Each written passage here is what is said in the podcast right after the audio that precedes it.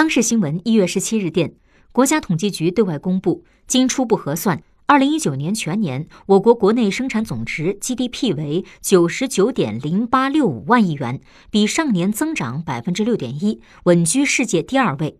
人均 GDP 首次站上一万美元的新台阶。此前，全球人均 GDP 超过一万美元的经济体总人口近十五亿，中国人均 GDP 突破一万美元，相当于人均 GDP 超过一万美元的世界人口翻了一番。